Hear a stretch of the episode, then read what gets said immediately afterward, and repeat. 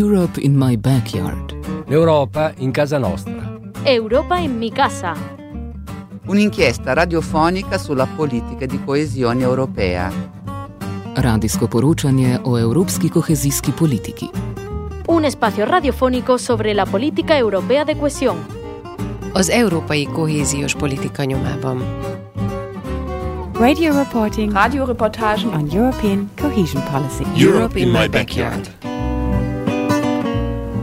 Buongiorno, buongiorno cari ascoltatrici, buongiorno cari ascoltatori e buongiorno Luca Martinelli. Ciao Marco. Sempre a fianco nel raccontarvi tutto ciò che è accaduto in Lombardia grazie ai fondi di coesione europea. Oggi vi presentiamo un progetto che eh, tocca un argomento estremamente eh, Sensibile. sensibile e sofferto anche perché tante sono le persone che soffrono per la mancata soluzione o la brutta, cattiva soluzione al problema. Parleremo di case, di edilizia residenziale pubblica eh, in quel di Bollate. Questa volta Luca si è dato molto più da fare di quanto non abbia fatto io. È lui che eh, ha trovato le persone da intervistare, è lui che ha fatto le interviste e a lui io lascio la parola. Grazie Marco. Intanto eh, sarà con noi il sindaco di Bollate, Francesco Vassallo, ci racconta come il- a partire dal progetto di riqualificazione di alcune abitazioni immobili appunto del patrimonio di edilizia residenziale pubblica l'amministrazione comunale abbia anche innescato dei processi partecipativi, quindi di rigenerazione del- degli spazi, non solo di riqualificazione o ristrutturazione. Andando peraltro incontro a quelle che sono le raccomandazioni della Commissione Certo. rispetto a questo tipo di progetti. Certo. E poi sarà con noi perché vogliamo allargare lo sguardo. Abbiamo scelto proge- un progetto, ma abbiamo scelto soprattutto un tema, come ricordavi, quello del disagio abitativo, insomma della, della casa, dell'abitare. Quindi abbiamo coinvolto Leo Spinelli, mh, segretario generale del SICET eh, Lombardo, per farci raccontare lo stato dell'arte dell'edilizia residenziale pubblica in eh, regione.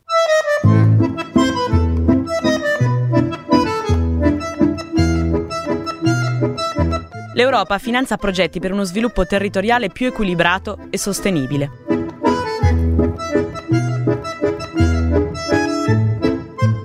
È con noi Francesco Vassallo, eh, sindaco di, di Bollate, un progetto che ha un progetto in corso nell'ambito delle politiche di coesione che riguarda la riqualificazione di alcuni eh, edifici eh, di edilizia residenziale pubblica, in particolare eh, nel, nel quartiere tra- che comprende via Turati e via Verdi. Che tipo di interventi si andranno a realizzare? Mi pare di capire, vedendo il livello di spesa, che siamo nella fase di eh, progettazione. Sì, allora mh, questo è un uh, progetto di rigenerazione urbana finanziato dall'Unione Europea col Fondo Sociale Europeo PORFESR mh, 2014-2020. Il progetto è stato assegnato nel 2015 e prevede uno stanziamento di 7 milioni di euro da parte di Regione Lombardia che poi ha aggiunto qualche centinaia di migliaia di euro per integrare alcune attività che nel frattempo si sono aggiunte nel corso del tempo. Sostanzialmente si prevede su eh, alloggi di proprietà ALER, in particolare in via Verdi, eh, che accoglie delle, delle famiglie in difficoltà socio-economiche, bisogno, c'era bisogno di una riqualificazione importante con risorse importanti. Questo eh, finanziamento europeo è venuto incontro questa- ad una di queste necessità perché il palazzo è composto da quattro, mh, quattro piani affiancati, riusciamo ad intervenire su un piano in maniera definitiva rifacendo tutta la parte energetica, quindi il cappotto, il tetto e soprattutto eh, siccome negli anni 70 le famiglie erano numerose e le, assegna- le famiglie assegnatarie di allora oggi sono diventate eh, o mononucleo oppure con due persone perché poi nel frattempo i figli sono cresciuti, si sono sposati, abbiamo attivato in accordo con ALER e all'interno del progetto una mobilità sociale per cui molti degli appartamenti grandi presenti in quella scala specifica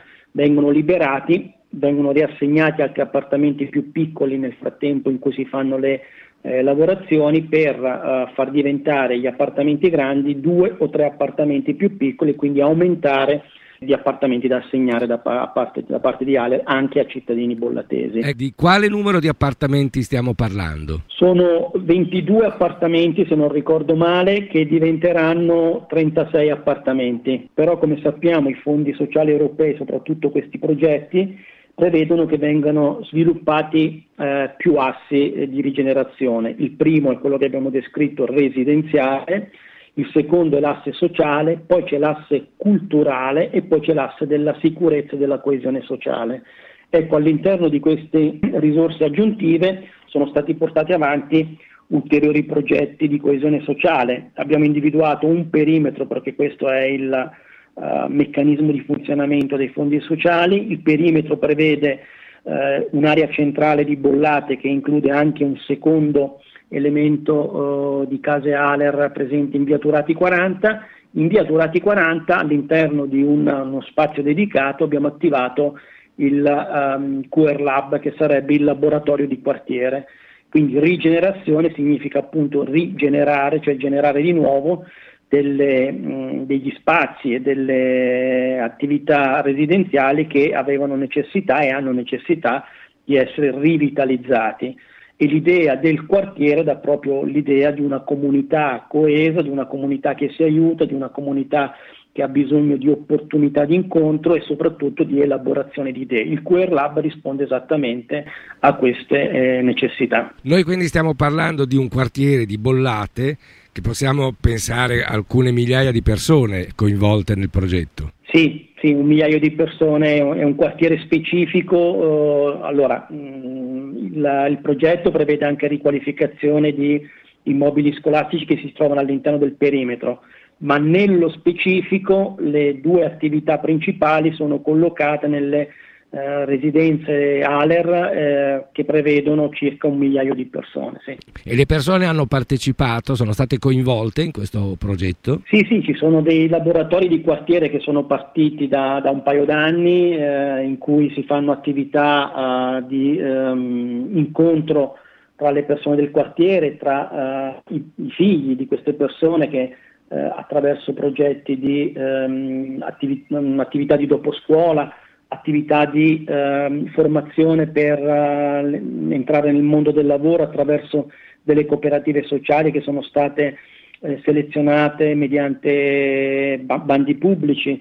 Cioè c'è un accompagnamento e c'è una partecipazione importante da parte dei, dei residenti nel quartiere, soprattutto di queste due entità di ALER coinvolte. Un progetto così significativo o un insieme di progetti così significativi, no? vedo che sono senz'altro più importanti che coinvolgono le politiche di coesione sul territorio del comune di Bollate, forse ce lo, ce lo può confermare, quanti eh, soggetti anche all'interno dell'amministrazione sono coinvolti e in che modo riuscite a far lavorare insieme ambiti diversi, no? penso anche della programmazione e del governo della città. Mettere insieme queste risorse farla lavorare settori specifici di ALER per quanto riguarda la parte residenziale e uffici del, del comune, settori del comune che invece devono seguire la parte sociale, quindi in capo alle, eh, al settore delle politiche sociali, assessorato alle politiche sociali, la parte culturale in capo al uh, settore delle politiche culturali e la parte della sicurezza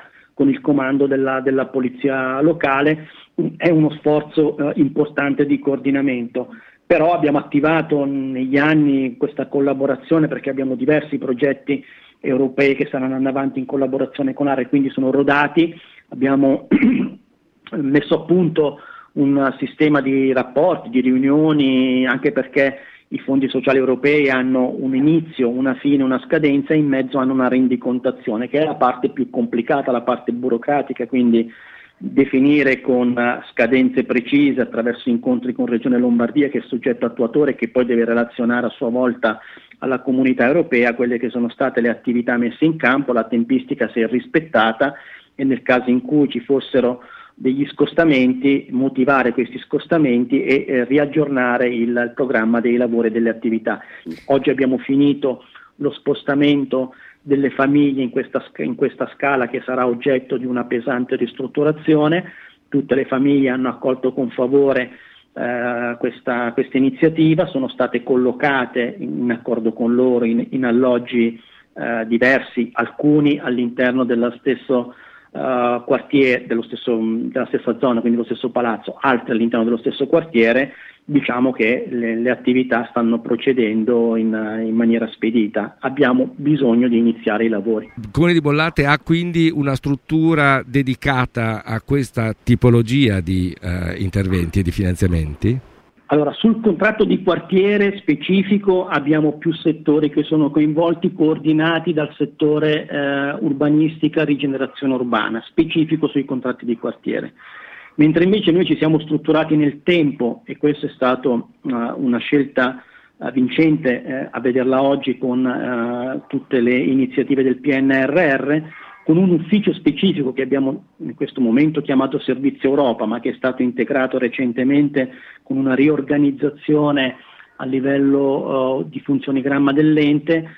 Abbiamo assunto una persona mm, che spe- stiamo specializzando, in parte era già professionalmente preparata, ma che stiamo ulteriormente specializzando per tutta la partita della, del PNRR, quindi la rete di rapporti, di relazioni da mantenere con i ministeri, con la regione, con la città metropolitana. Siamo stati assegnatari, eh, grazie anche al, al, lavoro di questo ufficio, di un uh, finanziamento sulla rigenerazione urbana gestito dal Ministero della, dello sviluppo economico per il tramite di città metropolitane di 1.700.000 euro per riqualificare sempre nella stessa zona del contratto di quartiere ma con due progetti diversi eh, un centro sportivo che eh, ormai stava mostrando la corda per gli anni di vecchiaia che aveva sulle spalle e, e questo grazie a questa attività che abbiamo immaginato cinque anni fa e che stiamo potenziando eh, oggi con figure dedicate solo ed esclusivamente alla progettazione europea, alla specializzazione nella rendicontazione.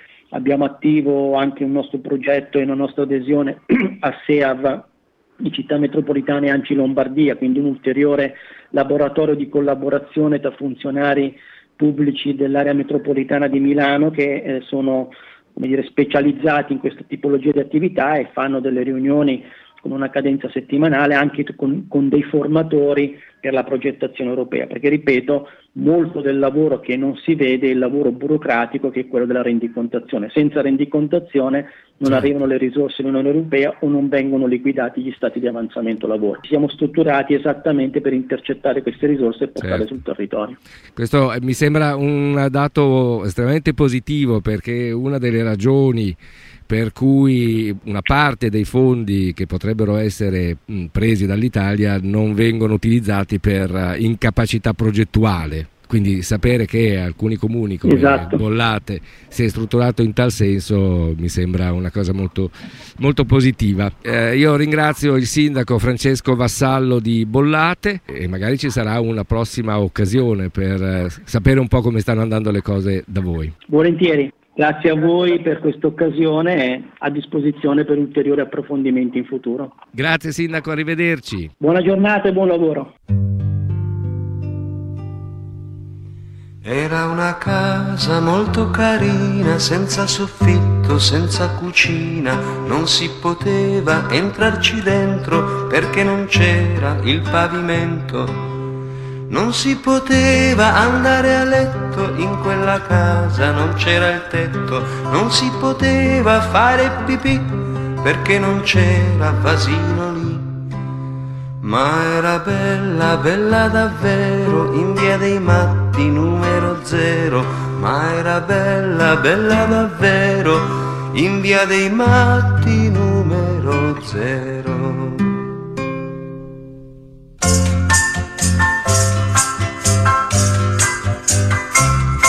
Era una casa molto carina, senza soffitto, senza cucina. Non si poteva entrarci dentro perché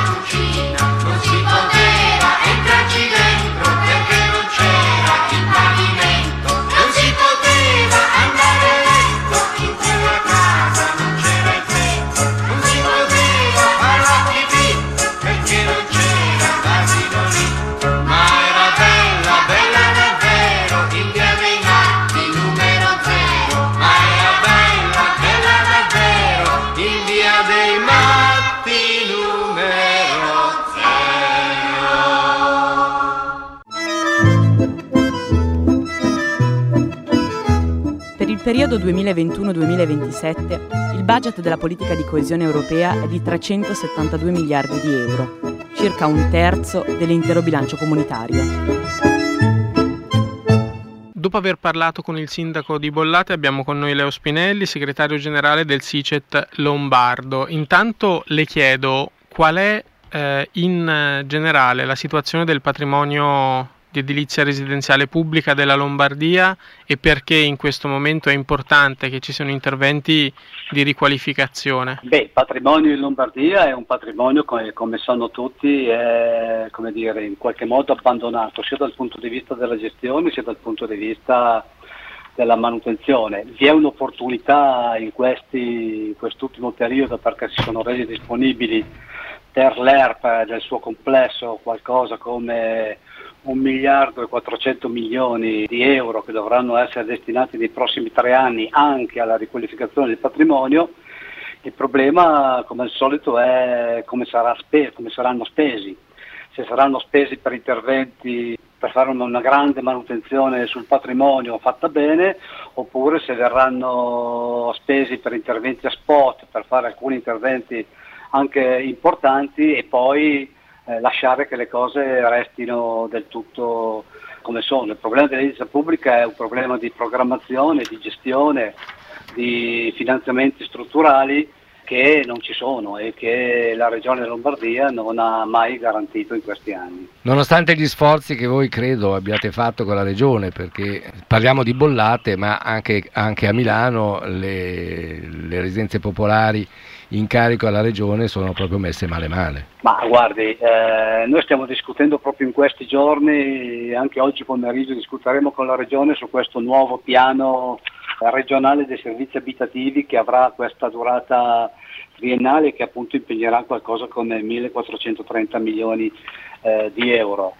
Eh, allo stato attuale non siamo ancora riusciti a capire esattamente che cosa verrà fatto. Ci sono una serie di ambiti di intervento che dire, devono essere assolutamente riempiti, ma sono quasi tutti finanziamenti che arrivano dal PNRR e che dire, speriamo vengano utilizzati e vengano utilizzati bene, ma che non è che intervengono per dire, riqualificare una volta per tutte l'edilizia residenziale pubblica, perché come dicevo prima l'edilizia residenziale pubblica ha un problema di gestione, ha un problema di mantenimento, insomma si deve considerare che l'edilizia residenziale pubblica è una ricchezza e non semplicemente un costo e, come ricchezza, come ricchezza sociale come dire, a questa ricchezza deve essere garantito, garantito eh, un finanziamento, devono essere garantite risorse per mantenerla nel tempo. Gli interventi finora delle, delle, della Regione sono stati esattamente il contrario. Mi scusi, soltanto una precisazione, lei ha dato una cifra prima.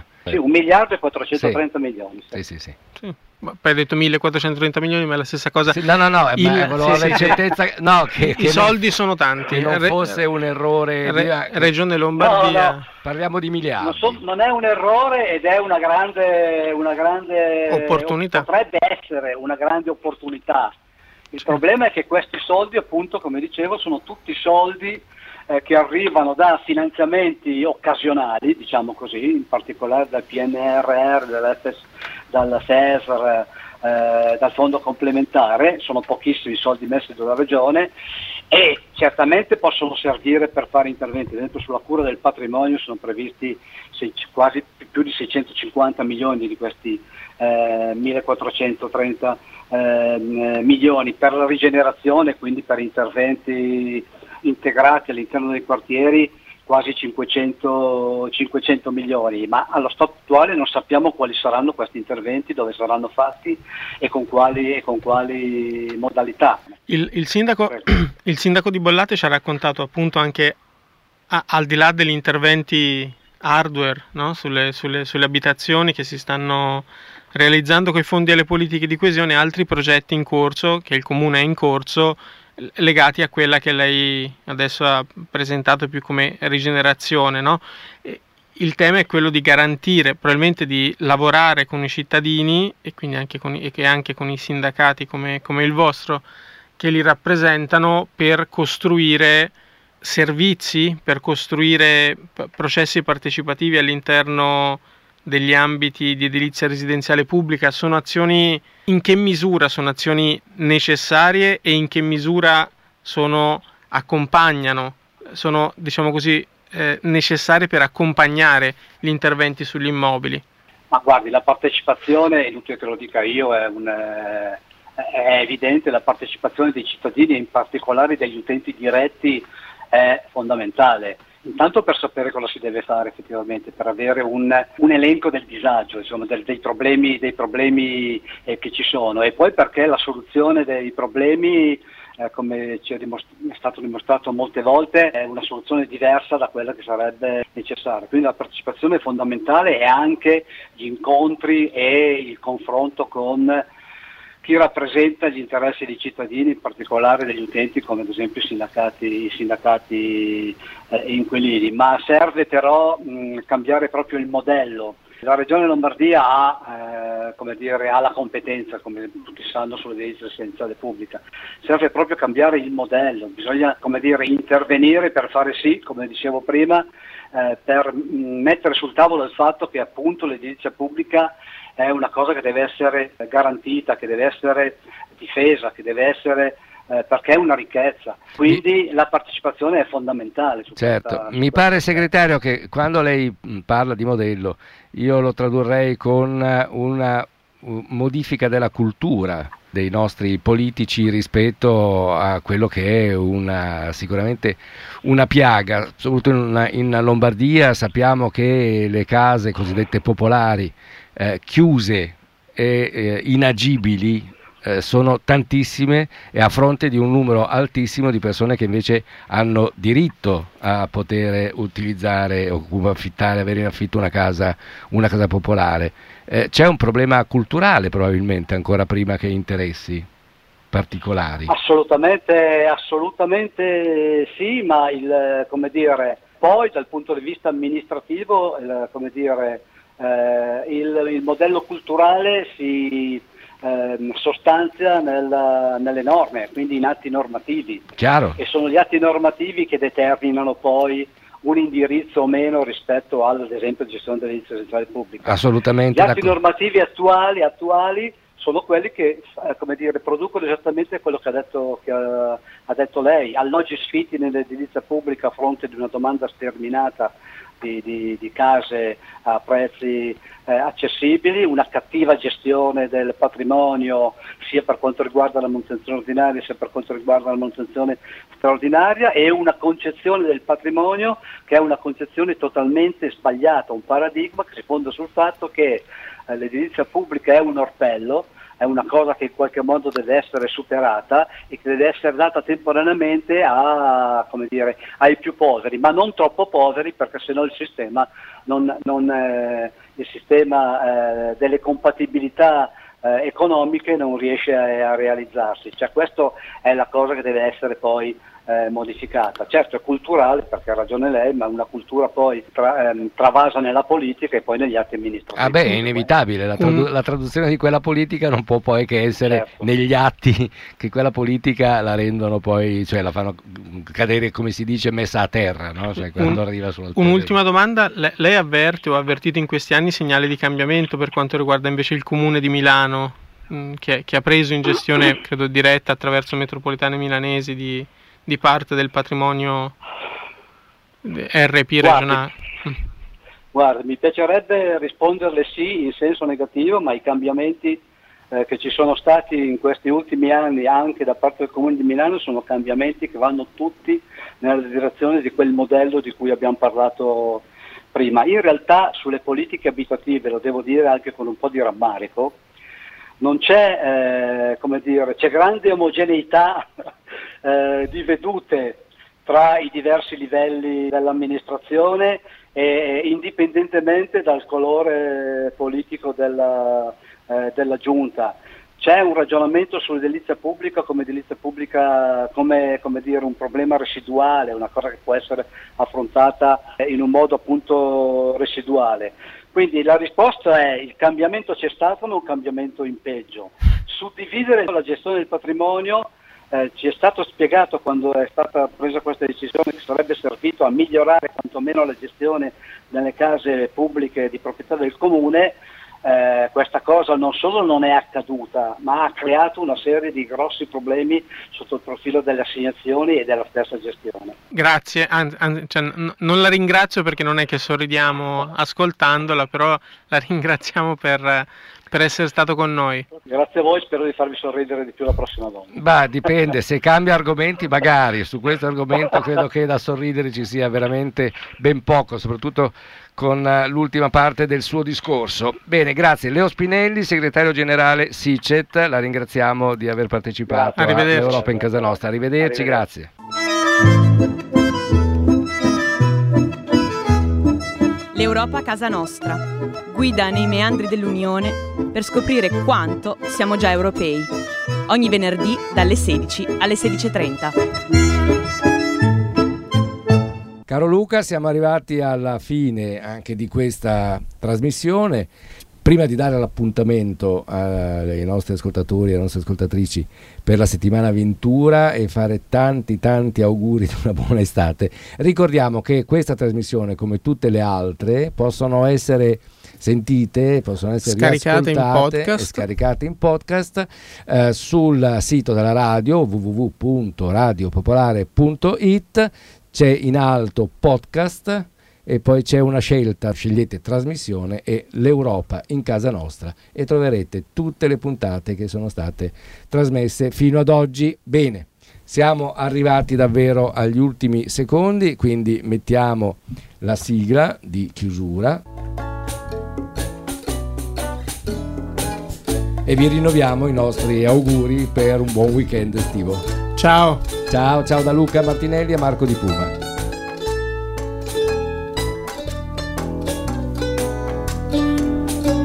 La trasmissione è parte di un progetto che ha avuto il contributo della Direzione Generale per le Politiche Regionali e Urbane della Commissione Europea.